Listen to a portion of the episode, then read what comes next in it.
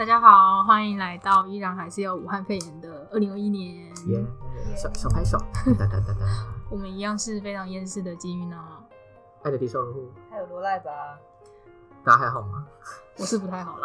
怎 么怎么？大家二零二一，你知道大家不要大家不要觉得二零二一过了以后就是一个新的开始，没有，就是会跟去年一样烂。你知道我就是抱这个想法，就是以前还在学校的时候，我年末都会做一个回顾，然后我今年是直接不写，因为我就觉得说啊，写完了的明天跟今天有什么不一样吗？没有，你只有日期要重新写，其他都一样。你还是一到五就是要去上班，然后上班上的很严实，然后回来就这样。对，六日就是耍废，大耍废。对，所以在我觉得就是只有年份换的情况当下，我连回顾都不写。然后新年希望就是把去年的新年新希望再写一次啊。对啊，照抄对啊，什么不外乎就是那几个嘛，减肥、脱单、赚大钱啊。对啊，我现在只想赚大钱。对，什么要休假，好好生活啊，读书、阅读、运动、跑步。对，成为更好自己。你以为你张钧甯哦？对啊。你把自己当成张钧甯在活着。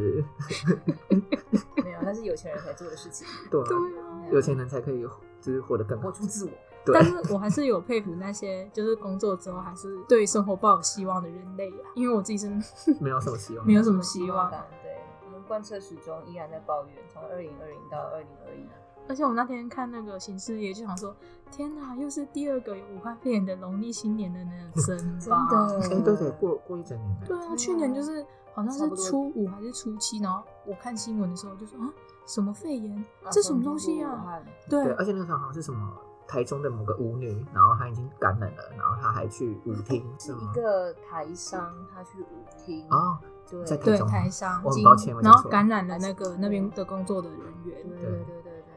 去年的这个时间，我我在看《战斗天使艾丽塔》，就今年农历新年的那个 贺岁片吗？对对对对对。天哪，贺岁片我都在看柯南，还有蜡笔，还有蜡笔小新啊，看蜡笔小新。我后来不看蜡笔小新。OK，，蜡笔小可是蜡笔小新有几集是会赚人的泪，我个人觉得大大人帝国的反击。我以前 我以前会看他的电影版，哦对啊，他的电影版比较好看，嗯，对。大人帝国的反击，然后柯南就是电影版越来越夸张，但我还是要看。对啊，不觉就是？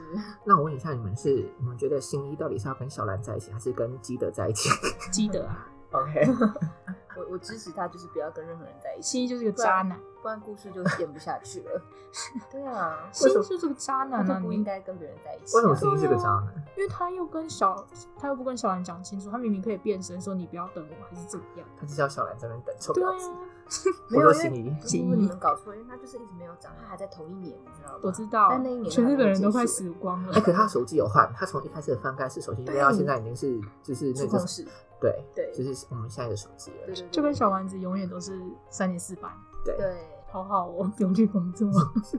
哎，小丸子很棒，小丸子是我的精神指标。哎，他就一直耍废跟做一些白痴事，但是他大家都会活得很好，真的活得很有正能量，而且他还是长得很可爱。而且一直很善良，而且还有很疼他爷爷跟奶奶。真的，爸爸爱喝酒，爸爸爸爸好废。突然觉得哆啦 A 梦比较有长进哎，因为他一直在变化。可是大雄很废啊，但是他长大了，他会长大，就是他有他有未来，有长大的内容。哦，真的。而且他还有跟静香结婚，结婚。我只是觉得每次那个铜锣烧我都很想吃。人生胜利组，他是跟静香结婚的耶。我还喜欢看《库洛魔法使》啊，最近在重演，好开心哦。艾迪说：“我最近在看，就是。”动漫就除了《骷髅魔法使》以外，我在看《我的英雄学院》。大家知道《我的英雄学院》吗？它二零一四年在 Jump 连载，然后二零一六年拍成动漫，然后它总共有四集，今年要出第五集了，我很开心，拍手。好，Anyway，我觉得就是如果你对于就是努力啊，或者是想要看一些热血的动漫，就我觉得《我的英雄学院》可以推荐给你，因为它就是在讲一个小废物，然后想要当英雄的故事。对，然后除了这个之外，我还有看哦，《排球少年》哦，《排球少年》也是一个，就是他没有超，就是他不是一个超能力的动画动画，就是很多运动漫都会有很多超能力的部分，比如说对受众区杀人网球，呃，月亮结集，中雄落网，《排球少年》不是，它就是一个很热血的动漫。就是如果你你想要赚人热泪的话，你可以看那个《排球少年》。那还有一个是《暗杀教师》。那它就是有点有点荒谬，然后可是蛮好笑的。可是到了结局，你就是会狂哭。就是如果你想要让泪腺有一些成长的话，可以看《暗杀教室》。我呢讲的跟没讲一样，但是就是最近《爱的低收入户》就在看这些东西，推荐给你们。反正因为疫情关系，我们就是医院都要轮值。那个，我觉得现在的氛围好像什么素营在讲鬼故事，就是那边故弄玄虚，要讲很小声。海龟汤，海龟汤，好啦，人生就是个海龟汤，因为只能问是或不是，然后最后的发展都跟你问的是或不是都不一样。对，而且反正最后都是悲剧啊。最后都是死掉啊，或头啊，或遭到尸块啊之类的东西，好可怕。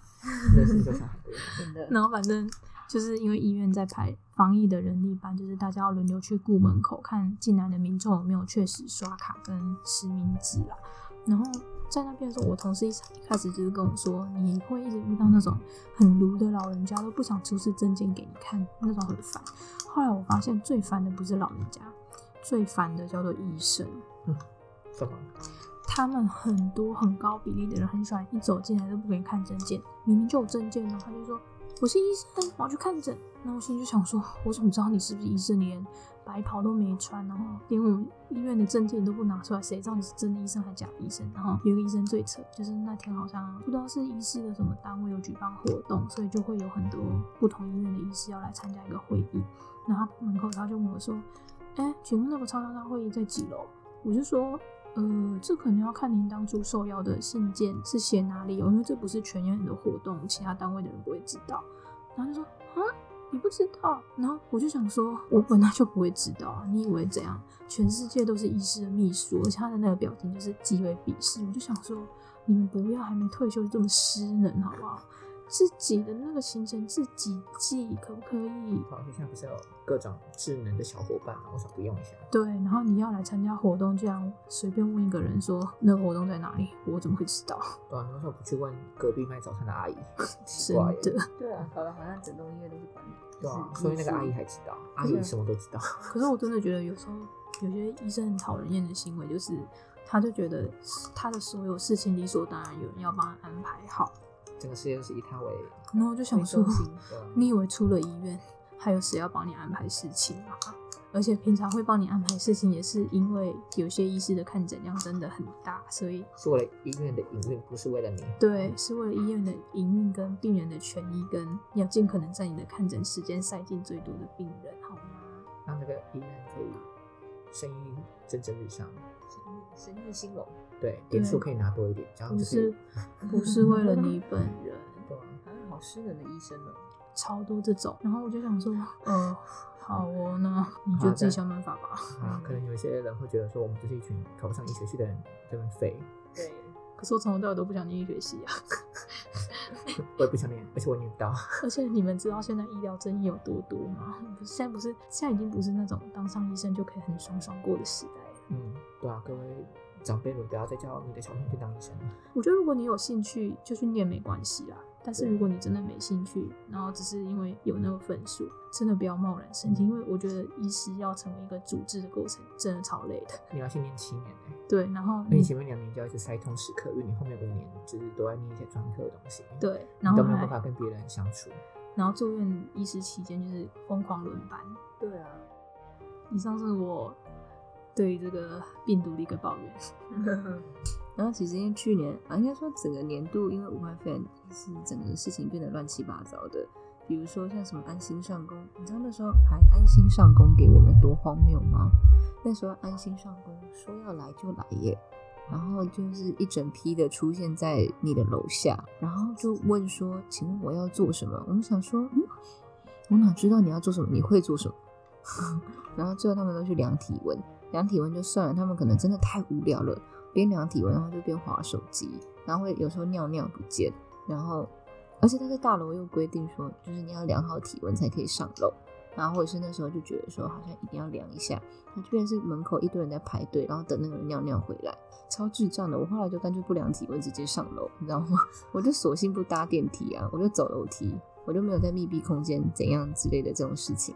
然后后来就是量体温的换了一个人，然后那个人就是可能很想交朋友，因为太无聊了，每量一次体温就说你是你是不是几楼的那个谁谁谁？我就说嗯不是，对，然后就是他就说啊那你是在几楼干嘛的？他说嗯然后有电梯，因为我们公办大楼本来就是电梯比较不好等，因为大家都要用电梯。然后那个时间，然后你好像只能跟他讲话，你又不能不跟他讲话。害我后来就必须要戴耳机上班，装没听到，就量完体温就低头划手机走人，对不对？就社交冷漠，大概就是武汉肺炎最近前阵子带给我的困扰。对啊，然后刚才那个罗爱吧讲到这件事情，我也想到，就是我们也有安心上工的能力，然后安心上工能力，因为可是也不是他们的问题啊，就是很突然就。就可能政府突然下达一个安心上工政策，然后我们底下人就要配合。问题是我们就没有工作给他们做啊。于是呢，我们也是就是就去，其实也是教他们量体温啊，然后教他们可能擦酒，就是擦酒精啊，干嘛干嘛的。可是就是有些来安心上工的民众就觉得这是一份爽缺，所以他工作也不做，然后在那边跟志工大哥大姐们聊天，就是比如说请他折个衣服，他就说哦我手过敏，然后请他。然后请他去，就是可能拿个东西，就说他腰会闪到，然后说太高他拿不到，就各各种，然后这边给我大聊天，有够表的。第一天一次来十几个人到我们到我们办公的地方，问题是我们就已经很忙了，我们完全没时间理你啊。可是他们就是双领钱，我就觉得好好，我以后也想要做这种安心上工的 工作。好，那就是抱怨这一年影响我们最深的肺炎之后呢？幸运，然后来个施工的自我觉察。对，听来是什么？我们本来要讲一些很好笑的事啊，但因为今天不能大声喧哗，所以我们就想说，还是讲一点正经的东西好。反正那天我接到一个福利咨询的民众，他直接来我们社公司问了，就是可不可以住院手术补助的问题。然后其实呢，他那当下的状态，整个人光用看的就觉得他状态不太好。然后他进来之后，又跟我讲了一些他的家庭状况啊，跟最近遇到的一些生活事件。所以一开始我的评估，其实真的就觉得他是真的是一个遇到很很大困难的民众。然后，所以他是一进来就就全盘托出，就他已经准备好要跟你讲这些了。就是他，我会觉得他。状况很差，是因为他跟我一坐下来之后，他就是用比我现在快的讲话速度跟我讲了他的就是最近发生的事。然后其实这个行为就已经不太寻常了，因为他是有点接近那种焦虑爆表的状态。然后我也很难打断他，就是其实我已经有好几次说好，你先等一下，我我有听到了。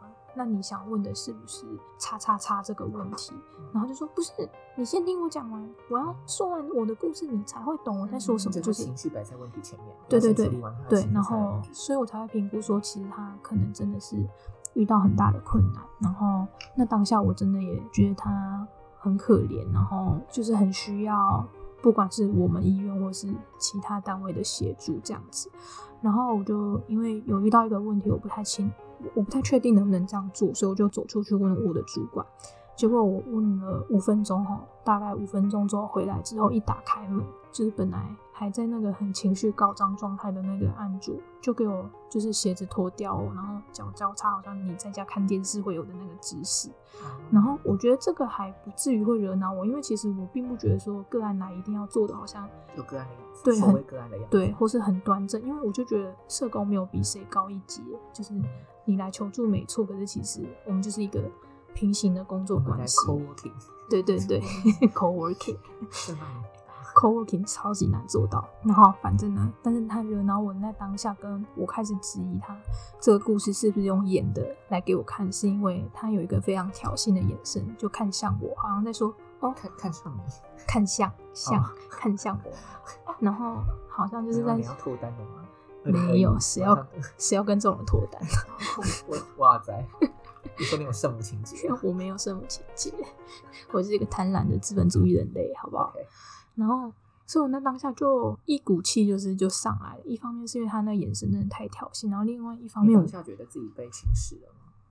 对，会被欺骗的，会被欺骗的。然后就觉得可恶啊！我刚刚在那边花那么多力气安抚你的情绪，而且其实你情绪表达方式让我非常不舒服。可是我用尽力气克服那个不舒服，然后想要回来。想要来安抚你，然后还然后结果你回来是给我这种眼神，好像就是觉得说，哎呦，真好骗，搞定一个年轻小社工，对，掉个几滴眼泪，然后你就被我的演技折服，你就想要给我这些补助什么的，然后后来就是反正这个案子是以不补助作结，但是不是因为我生气，是因为好帅，是因为我后来出去跟，就是我我又因为那当下我就是。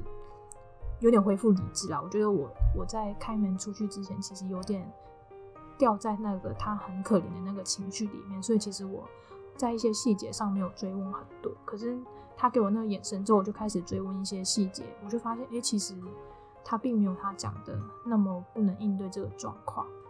资源盘点之后，对还是有一些可以做到的事情对情。，然后所以我就跟他说，现在我们是暂时不补助，但是等你这个手术结束之后，我们还是可以再重新评估是不是有补助的必要，因为你现在也不知道医师会不会给你自费的一些医材，或是你住院，其实现在也还没说你一定要住自费的病房啊或。是说你有所谓的健保床啊，对对对通常都住健保床啊。而且如果他自己要求要住非健保床，那我们就不补助啊，因为你都有钱自费的话，我干嘛补助你啊？你 就不要那么多选择，自费床啊，叫我补助。对啊，因为一般 大部分的人进来也都健保床啊，然后你今天跟我说你需要补助，但是又可以住自费的，这个逻辑就 除非床位已满了，我们就再再讨论。哦，床费已已满的状况下，通常会补助，因为不是他自己选择嗯要这么做的。就健保床满了，我对怎么办？然后，所以我就出去跟我的主管说完这些状况之后，他就说，其实这没有达到我们院内补助的标准，可能要请他之后再来，或是他带着一些财税资料，我们有新的资料或者有新的事实的时候，我们可以重新做一个评估。对，没错。然后后来我回去，因为有时候针对一些服务比较久，或是当下情绪反应比较大的个案，我都会写类似那种过程记录，就是不会写到很正式啊，就是我自己稍微记一下。好认真，我都不会。没有啊我觉得是因为我觉得我觉得是因为刚换一个职务，哦你需要时间上手一下，天哪，好对可能就是下次下次录音的时候，我就不想这么做。跟新年新希望一样。对，然后反正我就那当下其实最大的反应有一个是为什么我被骗了，情绪要这么大，就是干嘛要这么这么生气，然后当下好像觉得这是一件多大不了的事。一个自我觉察。对，然后第二个是，其实我觉得比较重要的就是，好像其实真的就是会有一种比较讨喜的申请者跟比较不讨喜的申请者，然后那个即便是你不管受了什么训练，或是你再怎么觉察，有时候就是会发生这种让你觉得很不爽的个案。因为其实他那天我后来出去帮他问的东西，是他带来问我的问题，就是那个手术费用补助的问题。然后其实如果一般没有惹恼我的民众，有时候我还会再问一些额外的，bonus 对，有点类似这样，就是额外的呃，就就是可以不用回答，或其实可以不用准备。但对通常我会再就是顺便问一下，然后看看我是不是现在就可以告诉你这些东西怎么申请。然后，但是那个个案就是我完全懒得这么做，我就只有把它带来给我的问题解决之后，我就跟他说：“好吧，如果你还有需要的话，你再下来社工，是因为你今天是从门诊过来的，然后门诊就是我们轮流稍微了解状况，但你等到真的分配到你上分病房之后，上病房之后，会是你的分科社工服务你，然后那时候他可以再了解更多的细节。然后其实这个就是看每个人在伦理上怎么认定啊。我自己是觉得我也没有剥夺他最基本的权利，嗯，对，但是也没有侵害到，讲也是对啊。嗯然后，但是可能有些人就会觉得说你这样有点差别待遇，但我就觉得在那当下我真的超不爽。我我自己也是有时候会遇到啊，然后我，但是因为我爱的低收入户本来就是一个很容易有情绪的长辈，对，然后后来我发现就是我，我后来就发现我会有一个，就是已经做好一个 set，就是很像机器人，就尽量不要带情绪。我是说在咨询的时候啊，当然后面就是如果是开案的的个案就另当别论，但如果是在医院，然后如果是来咨询的一般的民众的话，那我是尽量把自己当做一个机器人，就是比如说可能他问，就可能他问 A，然后我可能回答他 A 的答案之外，我可能另外会回答他 B 跟 C。那如果今天是他问 B 的问题的话，我一样会给他 A、B、C 的答案。就是如果他们是一组的话，所以一开始我也很容易就是有一些个人的情绪，但后来发现就是可能都提供会比较好一点，所以我个人就是最后变成像机器人一样，他不管，所以我就对我自己也是一种好事，就是我也不会生气或干嘛的，就他可能今天很情绪高涨的问我 A，我还是可以很很很心平气和回答他 A、B、C。然后如果他今天很讨好的问我 B，我还是心平气和的回答他 A、B、C，就是可能在专业跟伦理上就也不会有有有就是有有疑惑的地方。哦，然后因为我觉得其实大家要想，虽然说社工可能，嗯，我不知道，可能在上课或接受训练的这个过程里面，其实我们都被期待要客观中立，然后又要同理，然后同理的过程又要注意移情跟反移情。哦，我不知道讲这些大家就是能不能理解，反正就是要注意你的情绪，就是要 control your face 之类的。就是你的评估是不是因为你的情绪绪影响的？然后，如果是真的有影响的话，你自己有没有觉察到这件事情？嗯，那呃，觉察到之后，你又做了什么处置去评估你之前做的那些评估是不是合理的天哪，这段好像是绕口令。？Anyway，对，但对，但是因为其实我们有一种，我觉得是有一种强烈的，就是我们不能因着我们的个人喜好去决定别人是否能够得到福利资源。其实希望我们去就是有自觉注意到这件事情，但其实这件事超级不合理的啊，应该只有圣人才做得到吧？就是你要想，社工也是人。嗯，我觉得就像金玉娜刚刚讲到的状况，其实像罗莱巴在工作，其实也常碰到，你会因为不同的个案，就是很正常。你跟不同的人相处，你就有不同的气场，然后不同的就是觉得对不对频啊。然后个案其实也是人啊，你也是人啊，人跟人相处本来就会有，哦，我跟他好像比较合，他好像比较可以跟我沟通，我比较不能跟这种人沟通。对，所以其实真的，你说因为这样你就侵害了，你就哎，这叫什么不公平哦，或偏心，对，差别对待，我觉得其实这样对社工来说，其实也是很不公平的，因为人本来就会偏心。但是呃，但我觉得你说社工偏心，那会剥夺案主的受服务的权益，我觉得那就是另外一件事情。就是在情绪上，你可以有情绪，跟你情绪如何的对待他人，我觉得是两件事情，对啊，就是我可以生气啊，但是如果他该做的事情都有做到，那到底为什么不能生气？对啊，很多时候大家又觉得福利申请或是福利咨询的过程很简单，为什么要付那么多钱，请一个社工来处理这些事情？不是其他人也可以帮忙填填申请表而且也没？有这么多钱啊。对，什么叫花这么多钱然后所以，但是我就觉得说，很多人没看到的是，你要真的公平的做好，就是福利分配或者资源分配的过程，你要花的心力就是控制你的情绪，然后控制情绪这件事情就是非常难做到。而且我不是只有控制我不生气，或是我不随便生气，我是要生完气之后还要想说，哎、为什么我这么生气？然后。嗯，如果是我以后在这个情况下都会生气的话，我要怎么好好运用这个生气去把我的工作做好？就是这其实是，嗯，对，而且甚至有时候是需要需要花钱再去找督导才有办法处理你的情绪。对督导有时候也不一定能够做到这件事情。因为我们的工作真的很常在做情绪性的工作，就是处理情绪、处理关系，对，就有点像是我们可能都会期待服务员就是要管理好他的情绪，不能对客人发脾气。但那是因为你是消费者，你花钱了，对，那或许你当然觉得说钱要买来等值的某些品质上的服务或者是对待没有错，但是今天社工在做这些事的时候，我们拿的薪水其实是政府付给，呃，就是看你的薪水是从哪里来啦，但绝大部分是政府的薪水，而不是站在你面前这个人付你钱。哇，好声好气服务你，我也不会，或者是多服务一个个案，会不会多拿一笔钱？然后我觉得其实，但并不是说因为我不收他的钱，所以我就提供很烂的服务。其实最重要的就是社工在工作的过程当中，其实我觉得我相信大部分的社工都是期待说我的工作可以做好，我可以真的帮助到这个人。那在助人的过程中之中，我本来就不是站在一个使用者付费的角度去看待这件事情啊。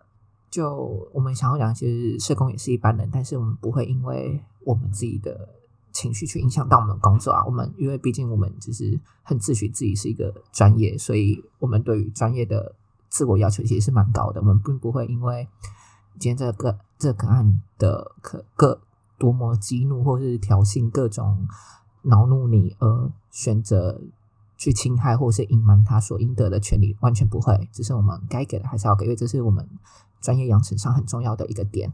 然后我们刚刚讲的，只是想要表达说，呃，社工在卸下这个社工的面具之后，我们也会，我们有自己的七呃七情六欲吗？不是自己有的情绪，对，所以并不是说我们在工作的时候，我们期待每个案主都一定要对我们很讨好，没有，完全没有，就是我们希望是看到案主真实的样子啦，就是我们也希望社工可以用自己最真实的样子去跟每一个人工作。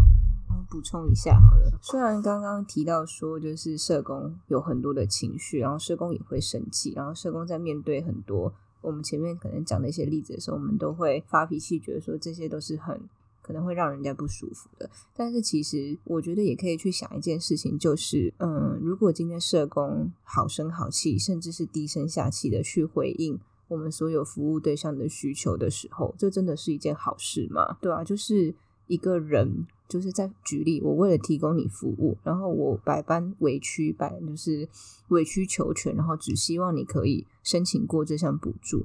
那这真的是适合一个人跟人之间互动的方式吗？因为社会工作不是只是在给你钱解决你当下眼前的问题，其实很多时候我们是在练习关系中如何可以互相尊重、互相包容。那社工可能。